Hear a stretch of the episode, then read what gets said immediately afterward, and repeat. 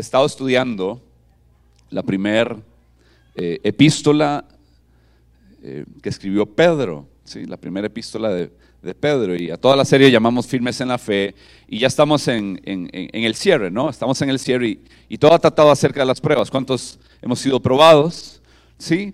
Ahora, a esta, eh, a esta última, bueno, penúltima, le he llamado pruebas de fuego, ¿ok? Pruebas de fuego, y no me estoy refiriendo a cualquier tipo de prueba, porque va a haber pruebas que va, todos vamos a tener que pasar como seres humanos. ¿Está bien? Vamos a, vivirlas, ¿verdad? Pero hay otro tipo de pruebas que Pedro está tratando de preparar a la iglesia en lo que ellos iban a estar enfrentando. Y tiene que ver con la persecución, tiene que ver con el hecho de ser creyentes, tiene que ver con el hecho de ser cristianos y llamarse cristianos.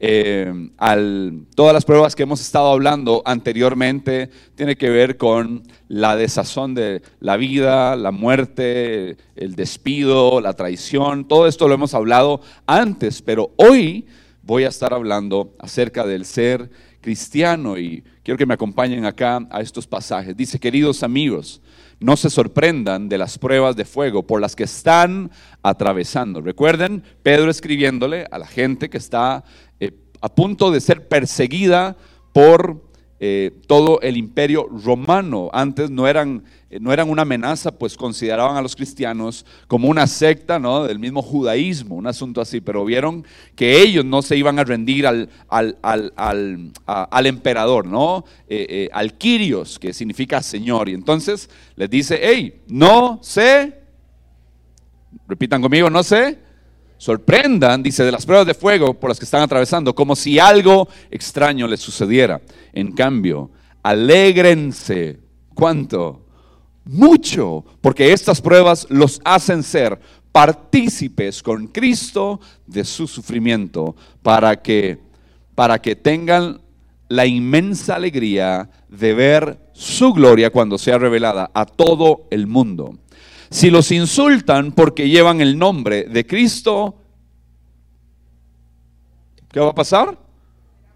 Serán bendecidos. Como que venían para el show de los niños, ¿verdad? Pues dígale a Dios, yo quiero que me hables también, ¿verdad? Sí, serán bendecidos porque el glorioso Espíritu de Dios reposa sobre ustedes. Sin embargo, si sufren, que no sea por matar, si sufren, que no sea por robar, causar problemas o entrometerse en lo que a usted no le corresponde. En cambio, no es, no es nada vergonzoso sufrir por ser cristianos. Alaben a Dios por el privilegio de que los llamen por el nombre de Cristo, pues ha llegado el tiempo del juicio y debe comenzar por la casa de Dios. Y si el juicio comienza con nosotros, qué terrible destino les espera a los que nunca obedecieron la buena noticia de Dios. Además, si los justos a duras penas se salvan, ¿qué será de los pecadores que viven sin Dios? De modo que si sufren de la manera que agrada a Dios, sigan haciendo lo que es correcto y confíenle su vida a Dios, quien los creó, pues Él nunca les fallará. Ah, aquí hay cuatro instrucciones. Antes de hacer esto, permítame orar. Padre eterno, gracias. Te pido que tu palabra corra a los corazones, Señor, y que haya una disposición más allá eh, de lo natural, sino decir, Señor, háblame, habla mi corazón. Eh, hemos venido y nos hemos reunido, Señor, como familias y a presenciar eh, y celebrar eh, el nacimiento, la existencia de, tu diseño, Señor, en, nuestras familias, pero también queremos celebrar y disfrutar el diseño de los nuevos nacimientos, Señor, y, y alegrarnos en tu casa. Que tu palabra no vuelva vacía, sino que haga todo aquello para lo cual es enviada en Cristo Jesús. Amén y amén. Cuatro instrucciones rápidamente. Ustedes lo tienen ahí, todos los que están en la lista de difusión. Si no están, nada más eh, digan, incluyanme por favor en alguna de las listas de difusión de la iglesia. Cuatro instrucciones que yo quiero hablarles hoy. Número uno es como el cierre de todo lo que hemos estado enseñando durante estos eh, cuatro capítulos, ¿verdad? Y ahora cierro con el quinto capítulo a las 10 de la mañana. Número uno, vamos a esperar. ¿Qué? El sufrimiento. Segundo, otra instrucción, regocíjese en, medio del sufrimiento. Lo tercero, vamos a examinar nuestra vida. ¿Qué pasa cuando estamos en medio del sufrimiento? ¿Sí? Y lo último es confíe, encomiéndese a Dios en medio del sufrimiento. Vamos con la, con la primera, ¿verdad? Esperemos eh, eh, eh, el sufrimiento. Dice, queridos amigos, no se sorprendan de las pruebas de fuego. Ya aclaré que no tiene que ver con las pruebas que usualmente coincidimos, ¿verdad? Como eh, eh, traiciones, despidos, escasez financiera, eh, luto, ¿verdad? El fallecimiento de alguien. Esta prueba de fuego, Pedro de una vez está enfocando que tiene que ver con sufrir por ser cristianos. Por sufrir, de alguna manera, algún familiar, alguien en el trabajo, algún movimiento, ¿verdad? Eh, se burlan de nosotros, nos llaman retrógrados, brutos, por seguir a Jesús. ¿Sí? por no someternos, ¿verdad?, a sus, a sus ideas, a sus filosofías, y, se burlan de nosotros, y qué brutos entran a la iglesia, ay, ahí va a pasar esto, les van a lavar, disfruten, está diciendo, esos son pruebas de fuego por las que están atravesando, como si algo extraño sucediera. Les he dicho todo lo anterior para que en mí tengan paz, dijo Jesús.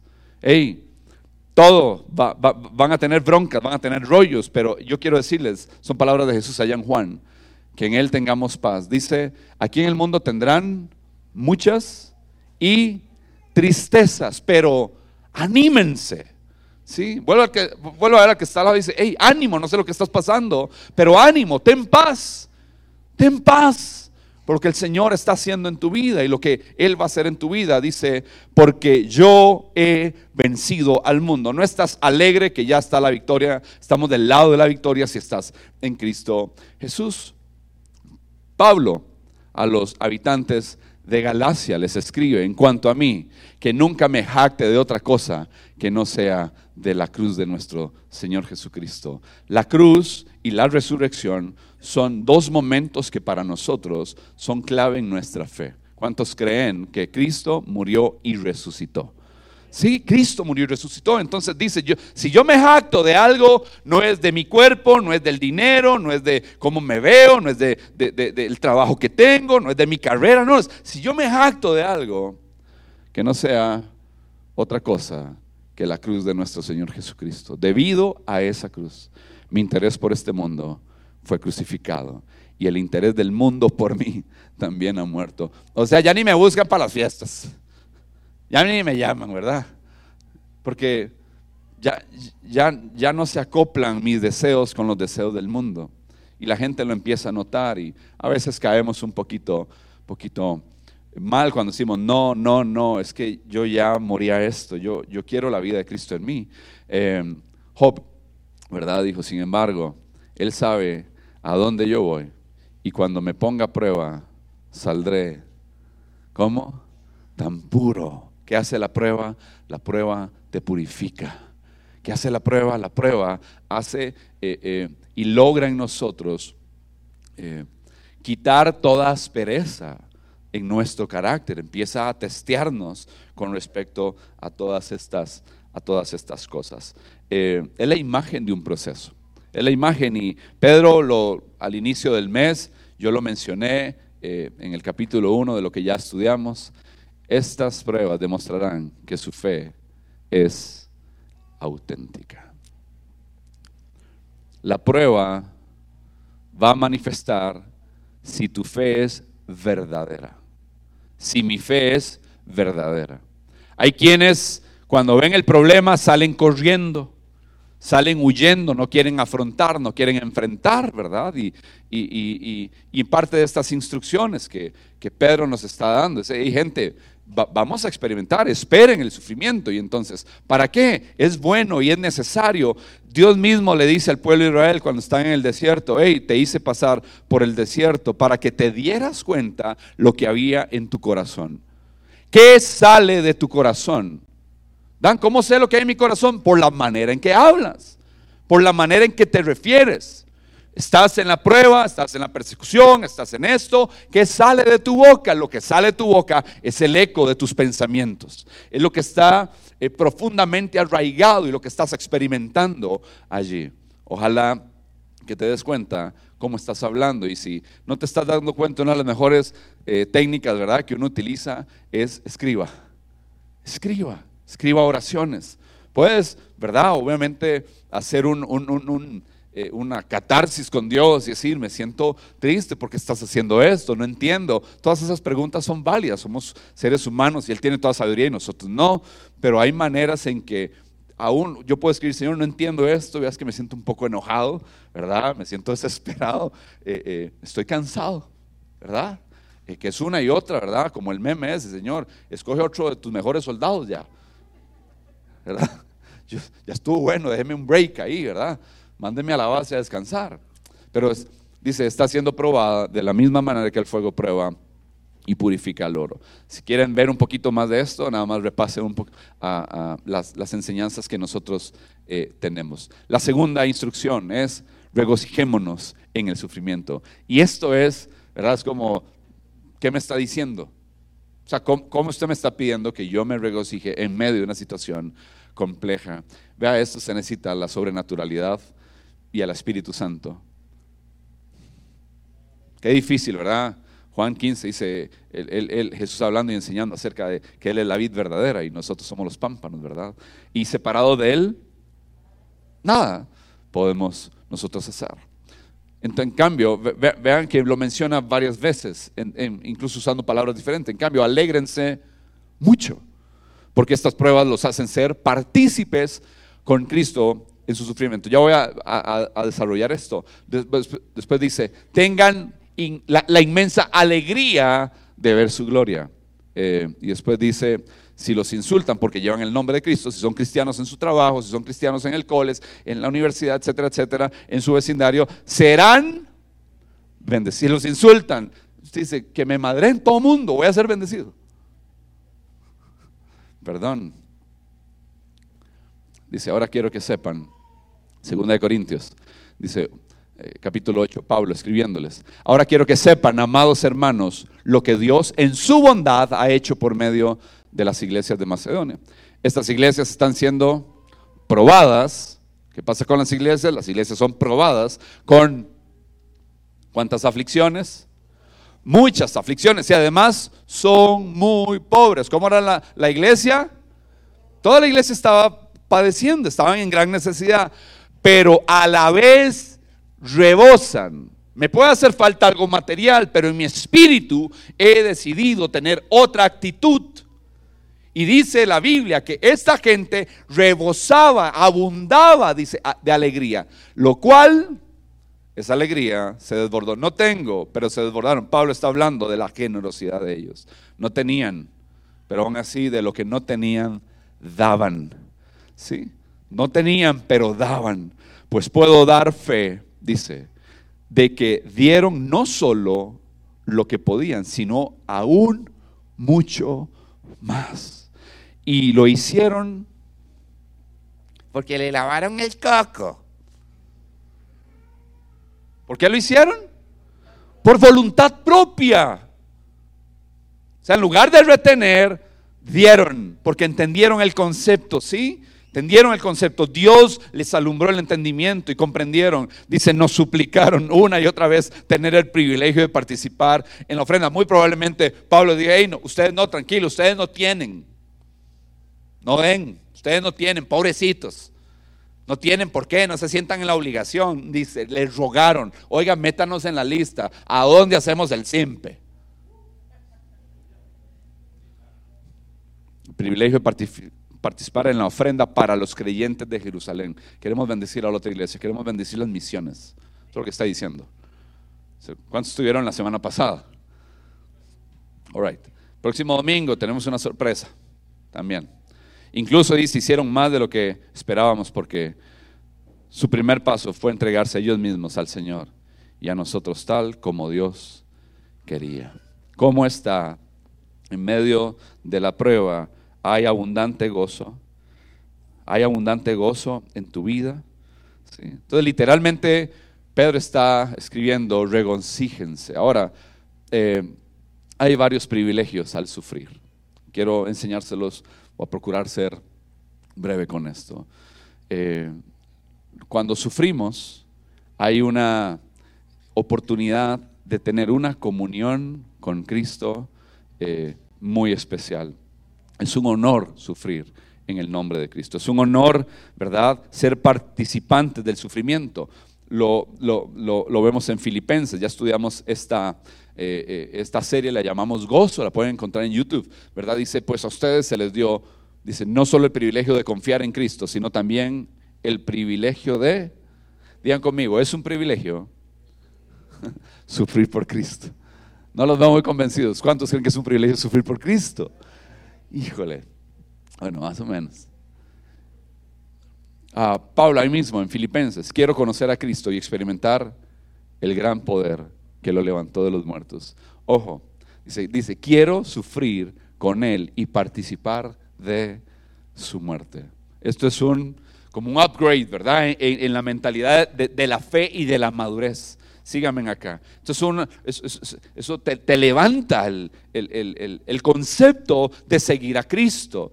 Quiero, ojo, quiero conocer a Cristo y experimentar el gran poder que lo levantó al de los muertos. Espíritu Santo, fluye en mí en medio de esta tribulación. Dame el vigor, el valor. ¿Cómo hacen los misioneros? ¿Cómo hacen la gente que participa? ¿Cómo estás en tu colegio, en tu trabajo y, sientes la opresión y ves las filosofías y, las líneas de pensamiento y saben que eres un creyente y se burlan de vos y te reciben y dicen cosas para picarte? Dice, Señor, quiero conocerte y experimentar el poder de tu Santo Espíritu en esta oficina, en este colegio, en medio de mi, vecindario, en el condominio, donde se esté moviendo todo el sistema del mundo y del enemigo en contra. Vaya diga que usted es budista, vaya diga que usted es Hari Krishna. No dicen nada, diga que usted es cristiano y todo el mundo se le viene encima. Porque hay poder en el nombre de Cristo y donde está Cristo hay una resistencia en el mundo. Diga, vaya diga. Es tan distinto decir que sos hijo de Dios a decir, yo voy en esta secta, nadie te dice nada. Pero diga que usted es cristiano. Diga que usted ama a Jesús. Diga que usted está parado en la roca y que es Cristo y que Él te cambió y te salvó. Vas a sentir oposición. lo vas a experimentar. Yo quiero disfrutar de esto. No tengas miedo porque yo estoy contigo, dice el Señor. No te desalientes, porque yo soy tu Dios. Te daré fuerzas y te ayudaré, te sostendré con mi mano derecha victoriosa. Tienes un Dios que es vencedor. Nada ni nadie te podrá hacer daño. ¿Cuántos dicen? Amén. Hay un privilegio al sufrir, ¿verdad? Con él. Dice, cuando pases por aguas profundas, yo estaré contigo. Cuando pases por ríos de dificultad, no te ahogarás. Cuando pases por el fuego de la opresión, no te quemarás. Las llamas no te consumirán. Escribiendo Isaías. La segunda eh, en cuestión, ¿verdad? De los privilegios de sufrir es que hay gloria para nuestro futuro. Cuando estamos sufriendo, yo sé que hay gloria. ¿Y qué quiere decir esto? Precisamente les voy a ilustrar. ¿Por qué? Porque no es quitar tu sufrimiento, es transformarte a través del sufrimiento. Voy a volverlo a decir porque hay gente que, Señor, ah, ya quítame. No, no, no, no le diga quítame, dígale, Señor, transfórmame. Vamos a, ver, vamos a ver, queda claro, todos están aquí conmigo. Dígale a Dios, Dios, no me quites el sufrimiento, transfórmame por medio de él. Es muy diferente, entonces voy a, a a, esta ilustración que Jesús usa. Les digo la verdad, ustedes llorarán y se lamentarán por lo que va a sucederme. Pero el mundo se alegrará. Mientras ustedes lloran, el mundo se alegra. Está hablando del sistema, dice, ustedes se lamentarán, pero su dolor se convertirá de pronto. ¿Ah? Una transformación, va a haber una conversión. Dice, ese dolor se convertirá en una alegría maravillosa. Será como una mujer, aquí está la, eh, la ilustración que sufre dolores de parto. Levanten las mamás, todas las que sufrieron dolores de parto, levanten la mano, así. Todavía se acuerdan, ¿verdad? Sí. Si tienen otros que se les olvidó. Entonces, será como una mujer que sufre de dolor. A Gaby se le olvidó tres veces. Muy bien, entonces. Pero cuando nace su hijo, su angustia se transforma en alegría. Es, es ver esa escena. Yo recuerdo ver a Gabriela pariendo a Lucía literal, pariendo a Lucía, y yo vi el dolor junten esa cochinada. Yo, no sé dónde yo caí. Al rato fue que me está, tenía así como, como cuatro enfermeras levantándome y soplándome por todo lado para, para yo recuperar. Y, dice, Señor, no podemos, o su esposo o usted. Póngase las pilas, ¿verdad? ¿verdad? Y, yo, denme una, una botella de alcohol. Estaba feliz viendo a Luciana hacer. Hay dolor, hay miedo, ¿verdad? Fue un parto desde jueves hasta domingo. Dolores y dolores y dolores. Yo ya se le iba, a abrir esa panza y se le iba a sacar. de la angustia. De la angustia. Y, y, ella con todas las broncas, porque me conizó y fue un parto ahí complejo. Y, es un milagro, ¿verdad? Este, pero ¿qué fue después? Ya tenerla en los brazos es. el dolor se transforma en alegría, porque ha traído una nueva vida al mundo. Así que ahora ustedes tienen tristeza, pero volveré a verlos. Entonces se alegrarán y nadie podrá robarles esa alegría. Dele un fuerte aplauso al Señor, porque nadie va a robarte esa, esa alegría.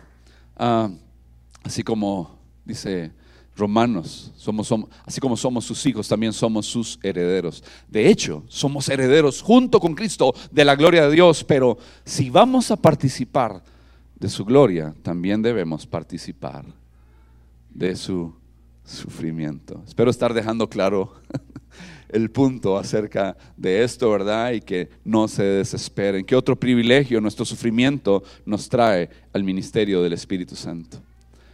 Y eso es, esto es bello, ¿verdad? Porque uno, uno le agradece a Dios, de verdad.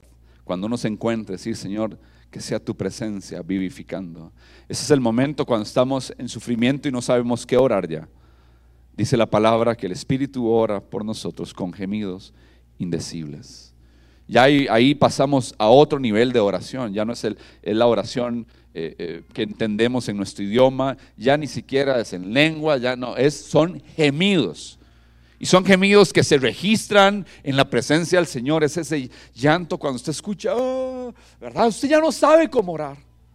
Hay momentos donde ya no sabes cómo orar y viene el Espíritu Santo y dice, yo sé que ya no tienes palabras, yo sé que ya no tienes idea, permíteme fluir a través de ti. Y usted nada más se vuelve como un instrumento del Espíritu Santo y usted pone sus cuerdas ducales. Y hay una angustia aquí donde usted confía que el Espíritu Santo está llevando esa oración y ese código al trono de Dios y Dios sí sabe responder a lo que el Espíritu Santo está orando porque el Espíritu Santo dice que vive en nosotros, dice la palabra. ¿Somos templo?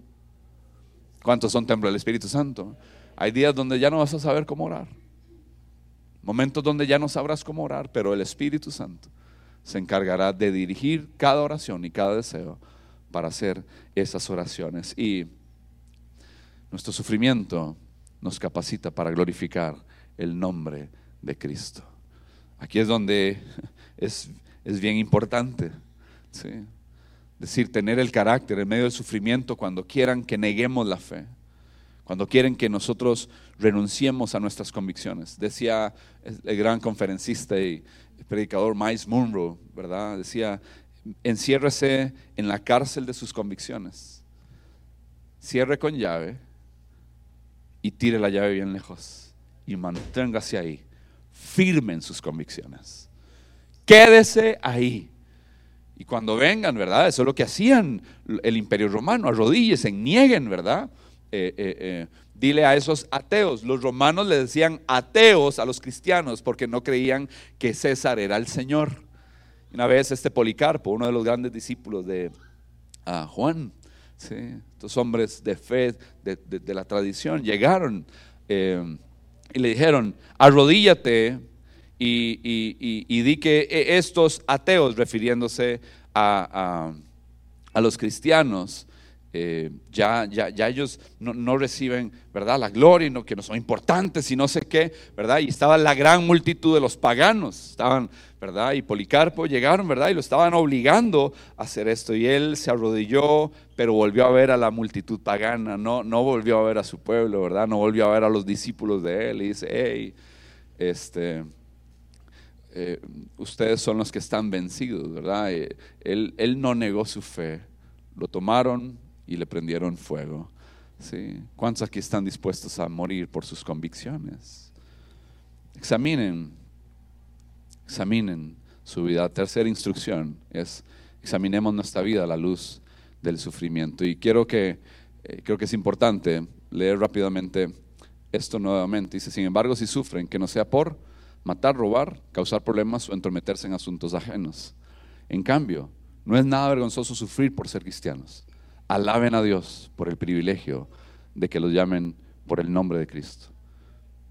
Dice, pues ha llegado el tiempo del juicio y debe comenzar por la casa de Dios.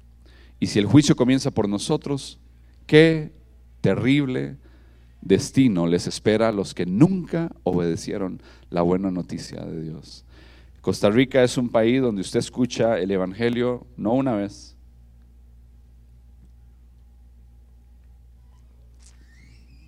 Usted y yo escuchamos el Evangelio, la buena noticia, decenas de veces. Venimos a iglesia, nos invitan a, eh, eh, nos invitan a diferentes cosas. Eh, escuchamos por radio, por televisión, siempre hay mensajes, siempre hay cápsulas, siempre hay en algún WhatsApp o envían la oración de algún predicador. Algo, algo hacen.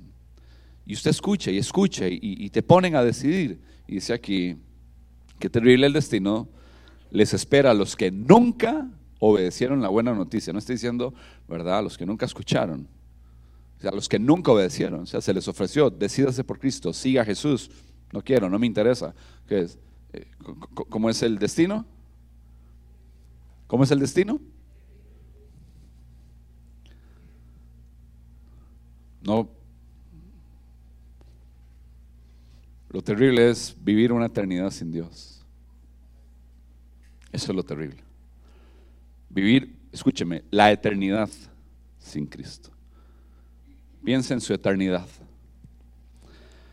Además, dice, si los justos a duras penas se salvan, ¿qué será de los pecadores que viven sin Dios? Entonces déjenme hacerles rápido esta, esta pregunta. ¿Por qué estoy sufriendo? Voy a examinarme, ¿verdad? A la luz de la, de la, de la, de la escritura. ¿sí? ¿sí? Preguntas que yo tengo que hacer para examinar mi vida. ¿Por qué estoy sufriendo? ¿Por qué estoy sufriendo? Hay sufrimientos en nuestra vida que son por nuestras juponadas. ¿Cuántos aquí por jupones nos ha ido como un quebrado? Malas decisiones, malas decisiones, desobediencia. Eso orgullo en nuestra vida, queremos hacer lo que nos da la gana. O sea, siempre que, alguien viene a, y nos, eh, siempre batallamos con la autoridad. Es un problema con la autoridad. Nos dicen qué hacer y nos molesta. El ejemplo del típico es cuando usted entra a un banco y le dicen, abra el bolso, abra el bulto, abra el bolso. Y yo, sea necio, no traigo nada, ¿qué tengo? Care maleante. Hay gente, ¿verdad? Que está a la defensiva. Abra el bolso es, a mí me daba chiche y, he mejorado mucho eso, ¿verdad? Cuando usted llega a un condominio que todo el mundo ahora bien cerrado, ¿ah? entonces hay que poner la cédula en un acrílico. No me está viendo. Yo estoy autorizado. Yo, yo, me chiviaba, ya, ya no. Buenos días, ¿cómo está? Dios me lo bendiga, ¿verdad? ¿Cómo está su día? He ido mejorando con eso, ¿verdad? Pero me, molestaba eh, en, grande, en gran manera, ¿verdad? Entonces, aquí dice, ¿por qué estoy sufriendo? Que no sea por matar. Si usted mata, usted va a sufrir. Si usted roba, va a sufrir. Si se mete en lo que no le incumbe, va a sufrir.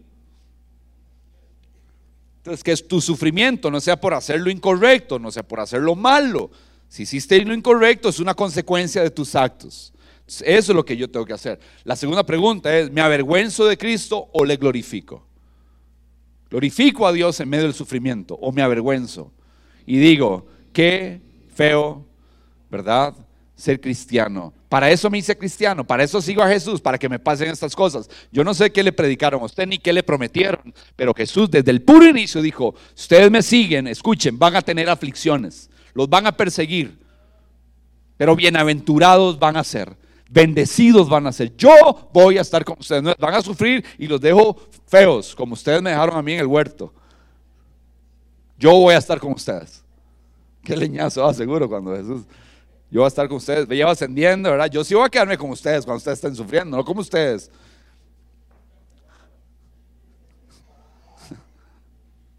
Eso, seguro eso les retumbó, digo yo.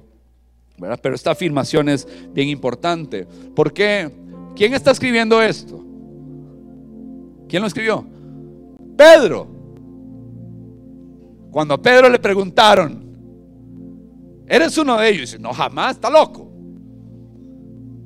Cuando estás sufriendo, ¿te avergüenzas de Cristo, sí o no? ¿Quién escribió esto? Pedro. ¿Cuántos años después? Bastantes años después. Ya maduró. Yo no me avergüenzo, eres un privilegio. A los meses estaba siendo golpeado en la cárcel, siendo lleno del Espíritu Santo para predicar y estaba feliz de ser eh, golpeado. Dice, estoy tratando de ganar a los perdidos en medio del sufrimiento. Ahí estaba mi hermana Manuelita allá atrás. Tuve la oportunidad de visitarla en el hospital y dice, ¿verdad? Porque ella Dios la lleva al hospital para ganarse almas y sale y otra vez y llega crisis y se compone y ella dice, aquí me estoy ganando almitas. Puras almas se ganan, mi chiquita. Para la gloria de Dios. Si caes en el hospital, ¿te quejas o te ganan las almas? Si caes en la cárcel, ¿te quejas o empiezas a ganar almas? pienso en los perdidos. Y la última instrucción es, encomendémonos a Dios en el sufrimiento. Señor, aquí estamos. aquí estamos. Póngase sobre sus pies. Entréguese al Señor.